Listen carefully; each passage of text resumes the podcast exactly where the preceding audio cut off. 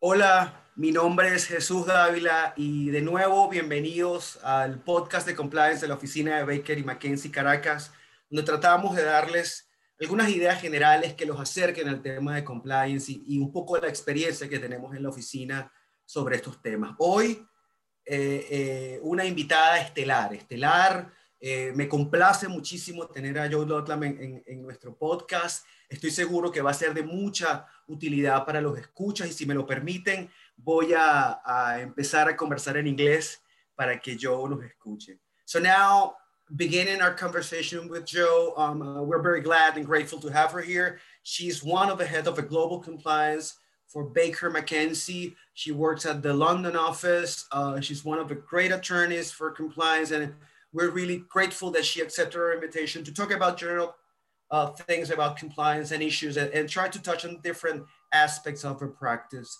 Uh, but, but first, and I think this is the most important, one of the things that our clients really appreciate is we want to know uh, who Joe is, how she got into compliance, how she got into Baker also. And, and, and again, I, I'm, I'm, I'm really glad and so grateful to have you here, Joe. So thanks so much, Jesus, for having me. And it's really fantastic to be part of your podcast. And gosh, where shall I start? Maybe I should start about um, talking about how I came to be at Baker McKenzie. Um, I um, I did a French and English law degree when I was younger, and um, I did that a little bit by accident because I uh, made an application to Cambridge University. I was unsuccessful um, in getting a place. And I then went on to do my exams and, and did really well in my exams. And my teachers all, all encouraged me to reapply to university to see if um, I wanted to, uh, you know, have another go at getting into Cambridge.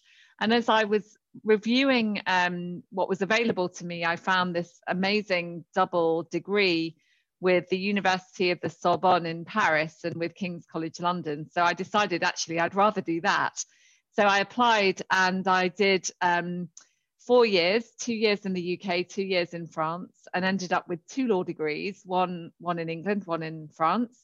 Um, really improved my French. But then when I started to look for um, a law firm that suited me, I wanted a firm which had a really truly international outlook and client base. And really, Baker McKenzie was the perfect solution. So um, I was lucky enough to uh, get a summer placement with Baker McKenzie, and then the rest, as they say, is, is history. Um, but while I was doing my law school exams, I needed to earn a bit of money. So I applied for a job um, as a criminal law lecturer at my old university, King's College. And um, so I was a, a first year tutor and lecturer in criminal law. And so I revisited all the criminal law that I had done many years previously. And um, you know, I found it really fascinating. But then, of course, I went to a commercial law firm, and in those days, criminal law didn't really feature in the daily practice of commercial lawyers. So I had to kind of leave it behind. And I went on to specialize in, in, litigate, in litigation and, in particular, in uh, public law. And it was really through the public law work that I was doing that I found my way back to compliance and investigations and to white collar crime. Um, because I was advising um, a really interesting client at the time. It was called the BBC Trust. It was um, the regulatory body of the BBC. It doesn't exist anymore because there's now an independent regulator, Ofcom in the UK, that regulates the British Broadcasting Corporation. But at the time, it had its own internal regulator, and I was the legal advisor for it.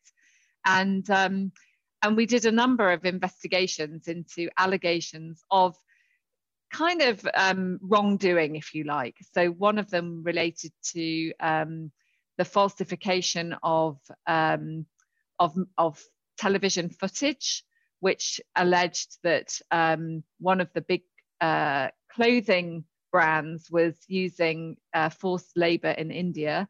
And so we had to investigate that. And then there was a big scandal that broke, which related to one of um, the BBC's most high profile presenters of all time who turned out to be a prolific paedophile, and we had to investigate whether the BBC was aware of this. So that was really how my public law work linked back into investigations. And from there, I really started to um, get involved in numerous investigations. And at the very same time, the UK enacted the UK Bribery Act. Um, and that was really the start of this focus in the UK on co- corruption and uh, the the fight, if you like, against uh, bribery. So that's a very long story as to how I got back into criminal law, but it was really great to re-find that thing that had interested me so much when I was um, doing my law school exams. That's that's a fascinating story, Joe. I wasn't aware of that, and I think one of the great things that you should have like a 360 kind of view of the issues, being a French attorney and also a UK attorney, so you understand both systems. And in that regard, I guess uh, uh, one question that I need to make, and it's obvious for, for this compliant podca- podcast, will be what do you think will be those challenges that currently the UK faces from a compliance per- perspective, and certainly from a from a practice uh, perspective? You know, I mean, not, not necessarily those big issues that perhaps most countries will have, but from from a more practical issue, what will be those issues that uh, currently companies and individuals are currently facing with respect to compliance in the UK? So I think there are a number of challenges, and I don't just want to talk about the COVID 19 pandemic, but I feel like I can't answer your question without mentioning it. Um, and I think there's a real practical impact of the pandemic on compliance practitioners and on companies that are wanting to fight, um, you know, to, to improve compliance and uh, fight against corruption in their organizations. And that that's that it's very, very difficult to um, investigate wrongdoing uh, in a virtual way, and also quite difficult to ensure that your compliance program continues to be effective. So, why do I say that? I mean, first of all, um, conducting an investigation involves often, you know, interviewing people, going and reviewing documents, looking for evidence. Um, and having to do all of that in a virtual world, it is possible. And thankfully, technology enables us to do so, but it's not as optimal as it was just going and seeing people face to face. And I think we've all become much more adept at interviewing over Zoom or other platforms. Um, but it really isn't quite the same as being in the room. There's quite a lot of complexity around confidentiality. So, how do you know that the person you're interviewing doesn't have someone off camera telling them what to say how do you know that they're not recording the interviews or taking photographs of uh, the screen to, to when you, you might be showing them for example confidential documentation? So there's all of that that is really challenging but also building that rapport with someone when you're not face to face in a room. You can't uh, see their body language and it's very challenging to um, take those non-verbal cues um, and also just exhausting for the witness and for the interviewer to have long periods of time on a on a call on a video call um, being interviewed. So we're finding that everything takes a lot longer many more breaks are needed. Um, and then i think with the whole compliance program challenges it's really about how you keep a culture of an organization going in a virtual world?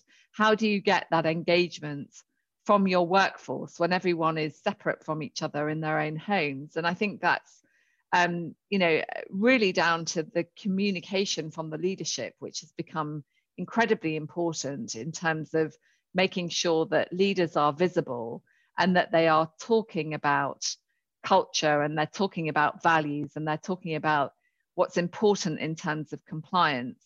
And they're being alert and making th- themselves open to listening in a slightly different way to before to their workforce, making sure that their workforce has an op- opportunity to communicate with them and feels able to let them know what's on their minds, let, let them know what they're seeing or, or experiencing, because otherwise there's a disengagement that is really um, really negative in the context of having an effective compliance program. So I think that's the practical challenges. In terms of the, um, you know, what are the some of the kind of UK trends? I would say that, um, well, the UK Serious Fraud Office is really uh, it continues to focus its efforts on the fight against corruption and to seek to establish itself as a credible enforcement agency of the likes of the US Department of Justice. And we've had the UK Bribery Act for a lot less long than the FCPA has been in force. Um, but we're starting to see now um, a systematic enforcement of the UK Bribery Act emerging we've had a number of deferred prosecution agreements, and we're starting to build a body of case law which enables us to understand a little bit better what are the expectations of law enforcement, um, what, what do companies need to do to show that they have adequate procedures in place to prevent bribery, which is the defense to the, um, the corporate uh, strict liability offence of failing, failing to prevent bribery. So I, th- I think that there's been lots of progress made by law enforcement, which in turn presents challenges for companies because um, we now have a very credible anti corruption enforcement agency. Um, having said that, we don't yet have the granularity of guidance that the, there is in the US. And I still think the SFO has quite a way to go before it becomes an authority with which corporates can engage on a transparent and constructive basis in order to resolve issues. Corporates are still, to an extent, treated by the SFO as the guilty party, um, not as a collaborative force in the fight against corruption. And I think that relationship has to develop further if, if the UK is going to take steps to become the equivalent of the US Department of Justice.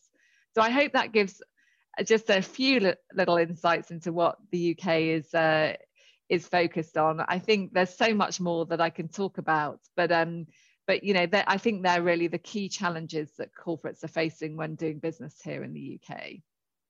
And that's awesome, Joe. I think I think you the, the issues, and especially talking about how uh, the whole virus situation has taken us into a virtual world and and things that we were used to do on a physical manner, let's put it that way, now you need to perform it in a virtual manner. And it, it it's it's for us, the attorneys, to try to you know re-engineer our own practices and our, our own methods so that we can tackle that issue. And in that specific regard, I wanted to ask you, what do you think will be the, the, the challenges of our practice as attorneys that the developer practice in compliance uh, globally. Because being you the head, and I need to say this a lot of times in this podcast, you're the head of this global practice and, and, and you have a full view of the challenges on a global scale. So uh, uh, what do you think, taking into consideration the virtual challenges and the changes in the law, what do you think will be those, those challenges for us, for the practice? Uh, what is the future of compliance for us attorneys that live in this globalized world? Well, I think the future of compliance is is very interesting, but also very challenging. I mean, I think the first thing to say is that we as practitioners need to find ways of supporting our clients to um, have effective compliance programs and systems in place without that being um, a, an incredibly expensive proposition. And I think that in recent times, there have been some enormous cases, uh, multi jurisdictional investigations, where um, law firms have really, um, you know, benefited financially from the misfortune of clients. And I'm not talking necessarily about Baker McKenzie, I'm simply saying that there has been a trend for large uh, huge scale multinational uh, investigations. And I really do think that, that practitioners need to find a more sustainable and pragmatic way of supporting clients to investigate issues, but more on a business as usual basis. I mean, clients simply have other priorities and also cannot afford to have these large scale, disruptive, expensive investigations all of the time. And we need to be able to identify a way that clients can, in, a, in an efficient and proportionate way, look at issues that are coming up, determine what the seriousness of them are, close out issues that are not so serious and, and take instant remedial action, which is effective, and investigate those issues that are more serious, also, you know, effectively, but in a cost effective way. So, um, for example, we're looking at a fantastic idea to what, which we're calling the investigations triage service, where we're going to be supporting clients to look in a very initial, high level, preliminary way at the issues that are coming up through their whistleblowing hotlines and through other avenues so that we can give clients a very clear idea of the extent of the issue that they're dealing with, the nature of it, and whether it in fact needs to be the subject of a full blown extensive investigation, or whether alternatively it can be managed and dealt with um, by some simple remedial steps being taken. And I think um, giving clients an early readout on what may be happening in their organizations, I hope will enable them to make a more informed choice about whether they need to incur the costs of a large scale investigation or not, and hopefully will help them scope that. So I think that's the first thing. And then the other um, challenge, but really fascinating opportunity for our practice is really the evolution of, of the risk land, landscape. So take, for example, um, digitalization. We're seeing technology infiltrating every aspect of our lives, and compliance is no exception to that. And we're starting to see a, a real proliferation of different technologies being used to support risk management programs and compliance functions. And with that brings risk. So, of course, it's fantastic that we can use AI to um, identify and potentially predict uh, risk areas. But we also need to be able to understand how it works and rely on it and understand its limitations, but also its potential. So I think that's an incredibly exciting development that we're seeing. And we obviously, as practitioners, need to become very savvy about that. And then the other area, for example, is cyber, including cryptocurrencies and other means of perpetrating crimes. And as, as quickly as um, criminals devise these methodologies, the practitioners have to keep up and be honing our understanding and skills of how this is being done so that we can effectively support our clients to reduce and uh, address those risks. So I think in short, um, the compliance practice continues to be an incredibly interesting and developing area of law. It's really compliance, I think, these days and investigations is really an emerging legal discipline in its own right.